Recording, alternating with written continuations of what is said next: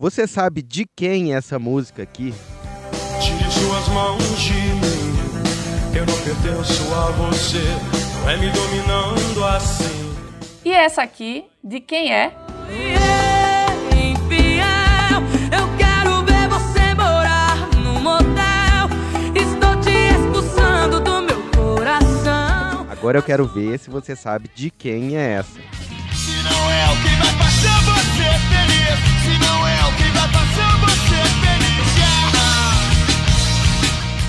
Parece fácil, né? Todo mundo sabe quem canta essas músicas. Mas você caiu numa pegadinha do Enem ou do Jean Ouviu. A pergunta é de quem é a música? Quem é o dono? Quem pode liberar ou barrar essa música? De quem são os direitos? Aí complica. Hoje o Jean ouviu as dúvidas, as regras e as brigas envolvendo a obra de grandes ídolos que morreram. Como funcionam os direitos dos herdeiros musicais? E por que isso está dando tanto problema? São discussões sobre músicas, marcas e turnês ligadas ao Renato Russo, ao Chorão e à Marília Mendonça.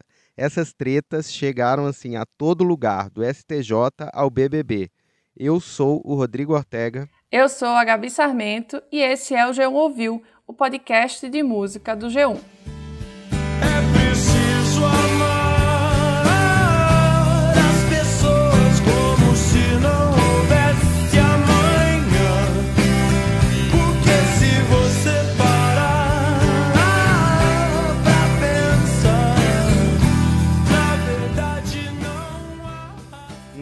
Trágica letra de Pais e Filhos, de 1989, o Renato Russo ensina que é preciso amar as pessoas como se não houvesse amanhã. Pois é, mas além do amor, tem outra lição na história dessa e de outras músicas da Legião.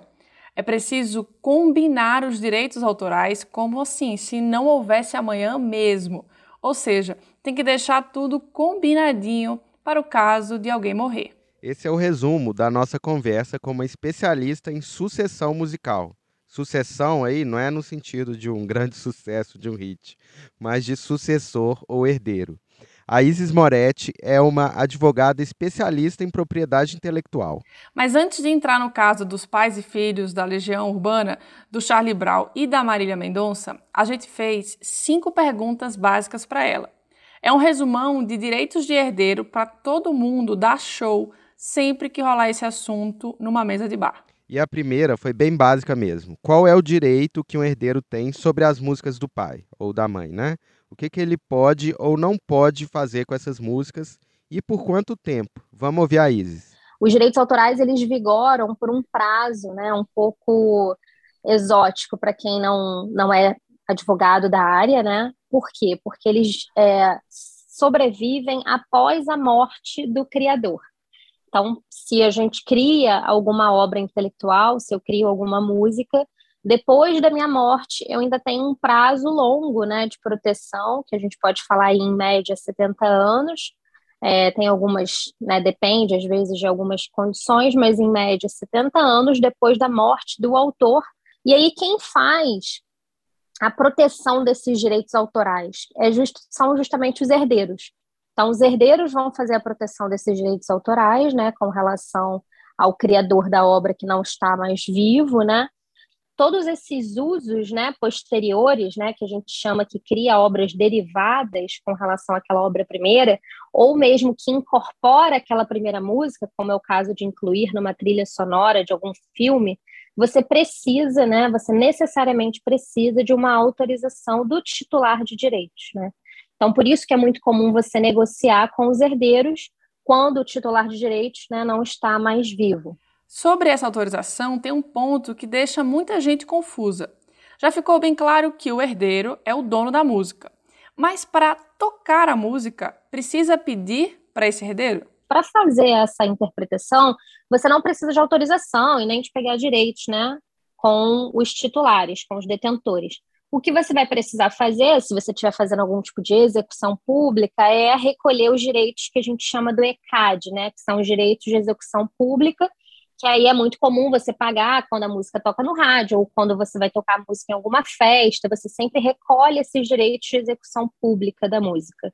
Tirando esses direitos de execução pública, você não precisa pedir nenhuma autorização, nenhum aval, exceto se você for gravar aquele show e transformá-lo num fonograma ao vivo. Então, por exemplo, um show ao vivo gravado todas as músicas que foram gravadas naquele show, né, e que viraram então um fonograma, aí sim, para incluí-las nesse fonograma, você vai depender de uma autorização expressa dos titulares de direitos com relação a todas aquelas obras, né? Além do som, a imagem importa muito, ainda mais no caso de ídolos como o Renato, o com Chorão certeza. ou a Marília. A nossa terceira pergunta foi essa: que direito o herdeiro tem sobre a imagem desse ídolo para usar a cara dele no anúncio ou num clipe, por exemplo. A Isis diz que isso foge um pouco do campo dela, mas explicou para gente. Outro direito existente, que é um direito que está incluído aí no rol dos direitos de personalidade, é o direito de imagem, né? Direito de imagem, voz, né? A imagem da pessoa, seja a imagem gravada ou os atributos né, que compõem a imagem daquela pessoa. Então, no caso de uma artista, por exemplo, que depois de falecida venha a ter né, sua imagem sendo utilizada em algum videoclipe ou em alguma, enfim, algum material de conteúdo publicitário, às vezes, né, ou mesmo artístico, você vai depender também da autorização dos herdeiros daquele, daquela pessoa falecida, porque eles também vão ser agora né, os responsáveis por impedir que seja feito algum uso da imagem da pessoa é, de forma contrária ao que aquela pessoa acreditava, né, ou que aquela imagem seja veiculada de alguma maneira que os herdeiros entendam que está violando aí algum direito da pessoa já falecida, né? Nossa quarta dúvida é a questão que gera mais tretas para os herdeiros. Como é que eles usam as marcas que o pai ou a mãe tinham antes de morrer como os nomes de uma banda. E como ficam os outros músicos, as outras pessoas envolvidas nessa banda, nesse grupo eventualmente. A recomendação aqui seja ter muita atenção aonde, né, como que vai ser feito o registro daquelas marcas, daqueles bens e materiais que vão compor a sociedade, né? Porque às vezes tem uma sociedade musical, né, composta por aqueles membros, e quando a marca, por exemplo, é registrada em nome da sociedade, você evita uma série de problemas. Ou quando há um ajuste por escrito entre os membros né, daquele, daquele grupo musical, de quem vai regular a marca, quem vai defender a marca. Então, é muito importante quando se cria né, um grupo musical, ou mesmo um grupo artístico, que vai é, como que eu diria, vão utilizar né, conjuntamente aquela, aquela marca, né? É muito importante que isso seja definido até contratualmente, né? Porque se um dos integrantes morre ou se um dos integrantes sai da banda, como que fica. Então, são discussões muito comuns, né? A gente vê com muita frequência. E acredito que uma forma, né, da gente até evitar, né, ter tanta discussão a respeito, em vida, né, de todos os componentes ali daquele grupo musical ou daquele grupo artístico ficar definido, né? E isso a gente já vê, né, bem definido, por exemplo, nos contratos dos artistas, é, dos músicos com gravadoras, né? Então, é muito comum quando o artista grava, né, alguns demos e normalmente a gravadora já tem isso como cláusula padrão, né? De, ainda que o artista venha a falecer, né, as obras já gravadas poderão ser publicadas e etc. Né? Então, também é bastante comum a gente ver, depois que o artista falece, algumas publicações novas de músicas que ainda não haviam sido lançadas. Aí rolou um gancho para a nossa quinta e última pergunta para Isis. Qual é o papel dos herdeiros nos lançamentos póstumos? Mesmo quando o músico deixou uma obra não finalizada, tipo uma letra num caderno, um projeto de música, que é uma história muito comum, isso fica com o herdeiro? Sim, por quê? Porque quando a criação ocorre, né? Como que a criação ocorre? Você tira aquela ideia, né, do intelecto e transporta ela para o meio físico. Então, quando você escreve, por exemplo, o começo de alguma letra, né, um parágrafo de alguma música, você já transportou aquilo para um meio físico que é o caderno ou um próprio arquivo no computador, né? O simples fazer, executar isso, você já tem os direitos autorais nascendo ali. Você não precisa de registrar a obra em nenhum meio, né? Você não precisa de um registro para você ser titular de direitos, né? Então o direito ele já existe e com a sua morte esse direito ele é transportado, né, para os seus herdeiros, né, seus sucessores. A gente terminou aqui o nosso intensivão de herança musical. Então vamos aplicar isso na prática. A gente já conhece as regras, agora vamos conhecer as brigas, as tretas, porque a gente sabe que é disso que o povo gosta. Oba! Quando nascemos fomos programados a receber de vocês. Nos empurraram com os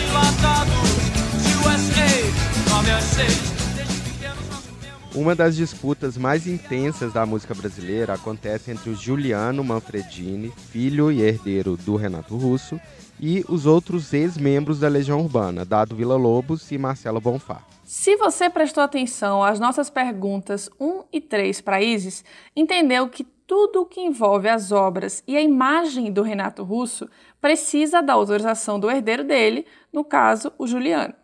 Ao mesmo tempo, o Dado e o Bonfá também têm os direitos sobre a própria imagem deles e das gravações das quais eles participaram e até de algumas composições da Legião Urbana, das quais eles são coautores, mesmo que a maior parte seja do Renato. Como os dois lados não se entendem, quase nada sai da Legião Urbana, né, Ortega? Sim. Rolam até projetos de cada um, como a exposição do Renato Russo, que foi tocada pelo Juliano. É, e por muito tempo também rolaram turnês do Dado e do Bonfá com as músicas da Legião. Se você lembrar nossa segunda pergunta para Isis, sabe que eles não precisam de autorização do Juliano simplesmente para tocar as músicas compostas pelo Renato num show. Pois é, foi com esse regulamento debaixo do braço que eles fizeram turnês com esse repertório. Eles se apresentavam não como um show da Legião Urbana, mas como um tributo à Legião Urbana. Aí pode, entendeu? Foi assim que rolaram aqueles shows em 2012, com Wagner Moura no lugar do Renato, por exemplo. Todos os dias quando acordo Não tenho mais o tempo que passou Mas tenho muito tempo Mas o Juliano não gostava disso, porque o Renato Russo era o dono da Legião Urbana, dessa marca Legião Urbana, pelo menos.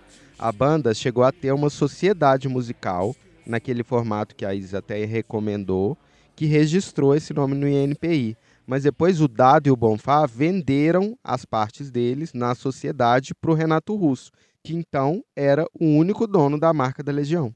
Eu acho que vale registrar que o INPI é o Instituto Nacional da Propriedade Intelectual. Então, quando você tem uma marca, você registra lá para que não, não reste dúvida, para que todos esses direitos sejam assegurados.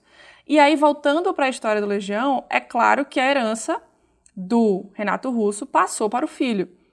O Juliano não queria esse nome em turnê, nem lançamento, nem qualquer produto do Dado e do Bonfá que ele não tivesse autorizado. Mas aí, do outro lado, o Dado e o Bonfá também não queriam ficar presos, né? E aí a briga foi assim, escalando, subindo, virando uma confusão maior ainda. Pois é, eles foram à justiça para usar o nome Legião Urbana sem autorização do Juliano, por quê? Eles consideram que eles construíram a marca junto com o Renato, mesmo que o registro comercial fosse dele. No ano passado, essa briga chegou até o STJ, o Superior Tribunal de Justiça, para não deixar dúvida também, Gabi. E numa decisão importante, o tribunal concordou com os argumentos do Dado e do Bonfá, Olha, foi um resultado surpreendente e muito comemorado né, pelos músicos e também, em geral, pelos seguidores da Legião, porque eles achavam que isso poderia destravar, pelo menos, alguns projetos da banda. É interessante ler essa decisão, porque ela não foi unânime. Uma ministra votou contra o- essa liberação e usou Paul McCartney de argumento. Olha É, só. pois é, ela disse que o Paul, mesmo participando da construção da marca dos Beatles, respeitou o fim da banda e seguiu tocando com o nome Paul McCartney mesmo. Segundo ela, o Dado e o Bonfá poderiam fazer sim. Pois é, complexo, mas a maioria do tribunal considerou que o Dado e o Bonfá poderiam seguir esse legado, apresentando a marca Legião Urbana para o público, sem precisar pedir essa autorização aí para o Juliano. É, é bom deixar claro que não foi um, libera geral, tipo, cancelando o que a Isis falou no começo. A decisão deixa claro que o proprietário comercial da marca Legião Urbana continua sendo o Juliano, dono da Legião Urbana Produções Artísticas. Ele continua tendo que autorizar e pode lucrar com qualquer uso dessa marca. É só no caso das apresentações do Dado e do Bonfá que o STJ entendeu que sim, por terem contribuído para a criação e para o crescimento da marca, eles podem usar o nome Legião Urbana, não só Legião. e essa disputa impactou na briga de uma geração seguinte.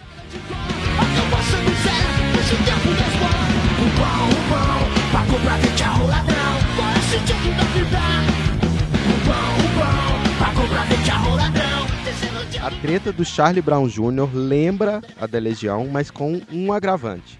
O direito sobre a marca do grupo é confuso, porque o registro nunca foi autorizado por ser um nome, todo mundo sabe, de um personagem de quadrinho, o Charlie Brown, amigo do Snoopy. A primeira coisa que faremos agora, Snoopy, é aprender algumas regras. A relação entre o Alexandre Abraão, filho do Chorão, e os músicos que faziam parte da banda até foi amistosa por um tempo. Com isso, deu para eles fazerem turnês usando o nome do Charlie Brown com os músicos da banda e alguns convidados. Mas eles brigaram a ponto de romper publicamente em 2021. Foram muitas trocas de acusações entre o Alexandre de um lado e os guitarristas Marcão e Tiago do outro.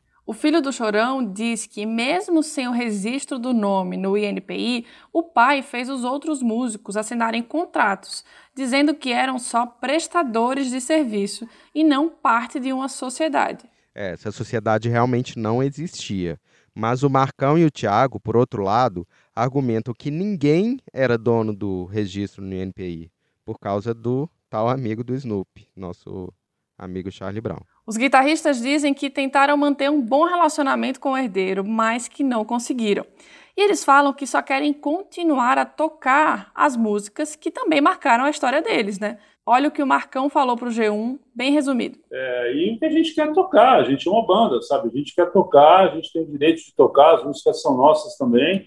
E o mínimo que foi pedido a ele foi, foi transparência, profissionalismo, entendeu? E, e esse mínimo não foi cumprido o andamento da disputa da Legião influiu no caso Charlie Brown, e eu acho isso muito interessante. O Alexandre me disse numa entrevista que o sucesso das turnês do Dado e do Bonfá sem o Renato Russo, depois da morte dele, encorajou o Tiago Castanho a ameaçar tirar a banda dele, nas aspas, do filho do Chorão. Ele estava bem nervoso na entrevista, contando das tais ameaças. Em 2016, o cara me trancou dentro de um banheiro. Cara que trabalhava para ele, meio segurança babá, ficou segurando a maçaneta eu não sair. E o cara botou o dedo assim na minha cara para falar: Ó, eu vou te processar, meu. Vou tomar o dedo, vou tomar o nome de Charlie Brown de você. Não sei o quê. E blá blá blá. Ele sempre foi uma pessoa muito pesada, assim, sabe? E se isso tudo o dinheiro. A, a turnê do Legião Urbana foi extremamente bem sucedida sem o Renato Russo. Fez ele virar e entrar naquela mentalidade dele de eu vou tirar o bagulho de você, isso, aquilo. Eu não posso fazer nada, cara, sabe? O Tiago negou que esse caso do banheiro tenha acontecido. Eles seguem brigados e, assim como no caso da Legião, o rompimento entre os músicos e o herdeiro dificulta os projetos e enfraquece o legado. Todo mundo sai meio que perdendo, né, Ortega? É, concordo, Gabi. Mas já deu a cota de banda de rock do programa? Tá muito rock hoje. Vamos ver se em carreira solo a coisa fica mais simples. Beijar outras bocas depois que termina é fácil demais. Fazer sexo por fazer todo mundo faz.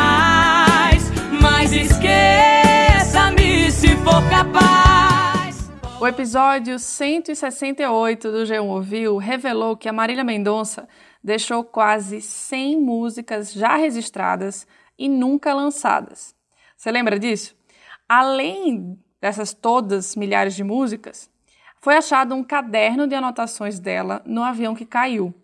O advogado falou disso com o Fantástico logo no dia do acidente. Esse aí é o diário que ela faz todas as anotações. Tudo que ela tem de ideia, de uma composição ou de alguma coisa, é onde ela faz as anotações dela. Esse farto material póstumo deve ter menos problemas para sair por dois motivos. Ela era uma artista solo, sem essa coisa de banda para disputar direitos. E a família parece alinhada com a empresa que cuidava da carreira e ainda era editora das músicas, a Workshow. O herdeiro da Marília Mendonça é o filho dela, o hoje pequenininho Léo, Léo Dias Mendonça Ruff, de dois anos. Até ele virar maior de idade, quem é a tutora, quem cuida da herança, é a Ruth Dias, que é a mãe da cantora. É, mesmo assim aconteceu uma polêmica com foco no uso da imagem da Marília, que a gente discutiu na terceira pergunta para Isis. Isso rolou depois do anúncio de uma parceria com a Nayara Azevedo quando ela entrou no BBB 22. As duas tinham gravado a música 50%. Ela não era uma composição da Marília e o fonograma já estava registrado. Deveria ser um lançamento tranquilo, como outros que já saíram com a voz dela depois do acidente. É, mas aí o irmão da Marília, o João Gustavo, disse que causou desconforto na família a produção de um clipe ao vivo em tom apelativo, segundo ele, feito após a morte da Marília. Ela aparece no telão, no palco, nesse vídeo, atrás da Nayara. A Nayara fica olhando para a imagem da Marília, chorando e até simulando uma conversa com ela no telão. É uma coisa assim bem exagerada, vamos combinar, né, Ortega? É, sim. Para quem viu o BBB, um erro de tom que é a cara da Nanacita. sim, foi bem nanacita essa atitude.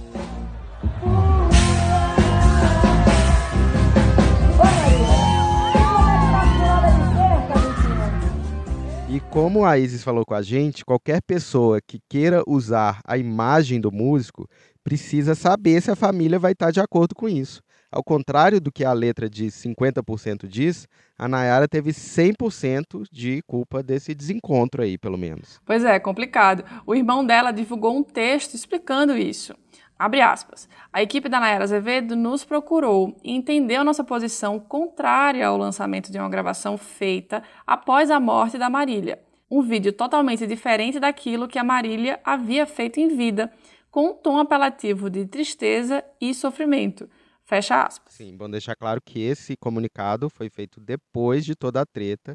Aí sim a Nayara Azevedo procurou eles. E aí a autorização para o lançamento do clipe, claro, deveria ter sido feita antes pela dona Ruth. Mas aí eles acabaram chegando a um acordo, a música saiu, mas não o clipe com a imagem que os herdeiros vetaram. Teve um desencontro, mas no final rolou esse, essa combinação certinha, do jeito que a gente aprendeu aqui, e com todo o controle da família sobre a imagem da pessoa que morreu, como a gente aprendeu também. Essa conta a gente vai rachar no meio. Cê vacilou, eu só continuei. Se eu olhei pra alguém na rua, se outra mão me deixou toda nua, 50% é culpa minha, 50% é culpa sua. Se eu olhei pra Ai, que saudade da Marília, viu? Pois é. É bom ver que a família fez um esforço para, no fim, deixar sair essa música e outras que ela deixou. Quem sabe a família Legião e a família Charlie Brown siga esse exemplo. Mas a gente fica por aqui com uma mensagem. Se você tem uma banda, se você tem um grupo, se você vai gravar uma música, por favor, preste atenção, alinhe as coisas antes, deixe tudo anotado num papel, né, Ortega? Formalize. É, lembra do. É preciso cuidar dos direitos como se não houvesse amanhã, né? Fica essa, Pois é. essa- talvez um pouco, uma piada um pouco infame, mas né, pelo menos ajuda a guardar a lição. Sim. E se você quiser ouvir mais casos de família e histórias sobre rock, sertanejo e outros estilos, é só seguir o João Ouviu. A nossa edição é do Thiago Cazu. A gente está no Spotify, Amazon Music, Deezer, Google Podcasts, Apple Podcasts, Global Play, G1, enfim, em todo lugar. Até mais. Tchau. Meu,